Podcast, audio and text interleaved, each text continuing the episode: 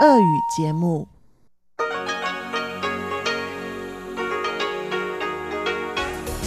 В эфире Международное радио Тайваня. В эфире русская служба Международного радио Тайваня. Здравствуйте, уважаемые друзья! Из нашей студии в Тайбе вас приветствует Мария Ли. Мы начинаем программу передач из Китайской Республики. Наша программа выходит на двух радиочастотах на коротких волнах в получасовом и часовом блоке. Получасовая программа звучит на частоте 5900 кГц с 17 до 17.30 UTC и состоит из новостей вторника и рубрик «Панорама культурной жизни» с Анной Бабковой и «Учим китайский» с Лилей У. А наша часовая программа звучит на частоте 9490 кГц с 11 до 12 UTC. Вы также можете прослушать часовую программу на нашем сайте ru.rti.org.tw в разделе «Час передач». В часовой программе вы также услышите музыкальную передачу «Нота классики», которую ведет Юнна Чень, и повтор воскресного почтового ящика со Светланой Миренковой. Пожалуйста, оставайтесь с русской службой МРТ. Мы начинаем новости вторника, 12 мая.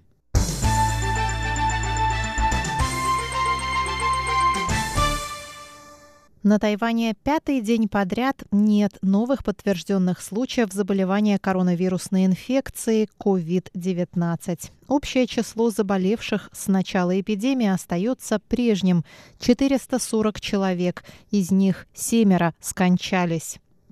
Министр здравоохранения и социального обеспечения Тайваня Чень Шиджун, возглавляющий Центральный противоэпидемический командный пункт, отметил на ежедневной пресс-конференции, что в течение 30 дней подряд на Тайване не было зарегистрировано новых случаев местного заражения COVID-19.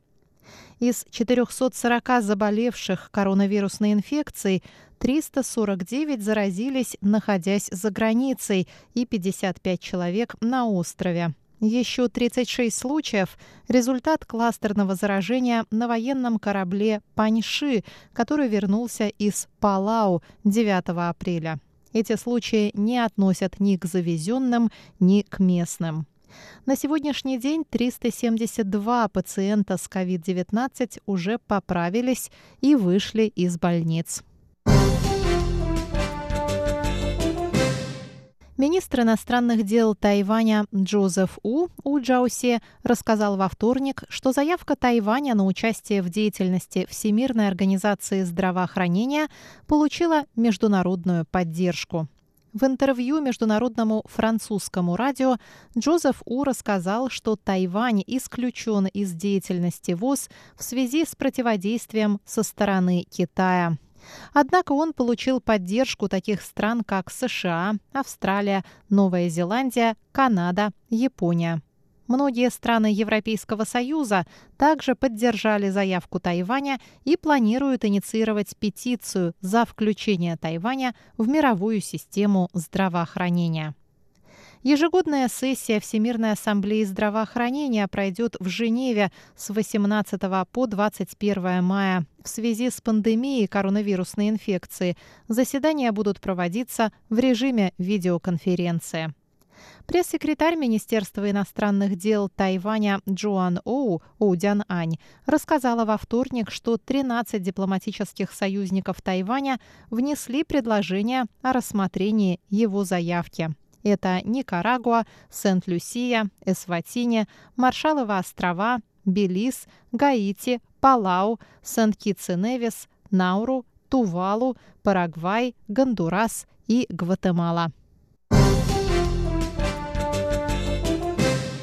Сенат США принял в понедельник законопроект, обязывающий государственного секретаря Майка Помпео разработать стратегию возвращения Тайваню статуса наблюдателя на Всемирной ассамблее здравоохранения. Законопроект, представленный сенатором Джейсом Инхофом, сопредседателем протайваньской группы в Сенате, был принят единогласно. В тексте законопроекта Тайвань назван примером для подражания в том, что касается вклада в мировое здравоохранение. В частности, законопроект напоминает, что с 1996 года Тайвань инвестировал 6 миллиардов долларов США в международные медицинские и гуманитарные проекты, которые помогли более чем 80 странам. Министерство иностранных дел Тайваня выразило благодарность Сенату США за поддержку и заявило о намерении продолжать сотрудничать с США и делиться опытом Тайваня в борьбе с пандемией. С 2009 по 2016 годы Тайвань участвовал во Всемирной ассамблее здравоохранения в качестве наблюдателя под именем «Китайский Тайбэй». Тогда у власти находилась партия Гаминдан – После прихода к власти президента Цай Янвэнь и Демократической прогрессивной партии Китай возобновил международную блокаду Тайваня. Тайвань будет усиливать свою боеготовность на удаленных островах, включая архипелаг Дунша и остров Тайпин с целью защиты национальной безопасности – об этом сообщило во вторник Министерство обороны Китайской Республики. Заявление Министерства обороны Тайваня прозвучало после того, как стало известно о планируемых Китаем военных учениях в Южно-Китайском море в августе этого года. Японское информационное агентство Киодо Цусим сообщило о готовящихся крупномасштабных военных учениях Народно-освободительной армии Китая неподалеку от острова Хайнань. В ходе учений будет отрабатываться атака на архипелаг Дунша, который в настоящее время контролируется Тайванем.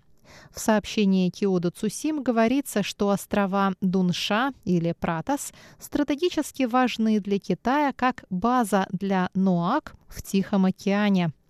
Министерство обороны сообщило, что пристально следит за действиями Китая и что повышение боеготовности не является провокацией со стороны Тайваня и не означает стремление наращивать напряженность в Тайваньском проливе.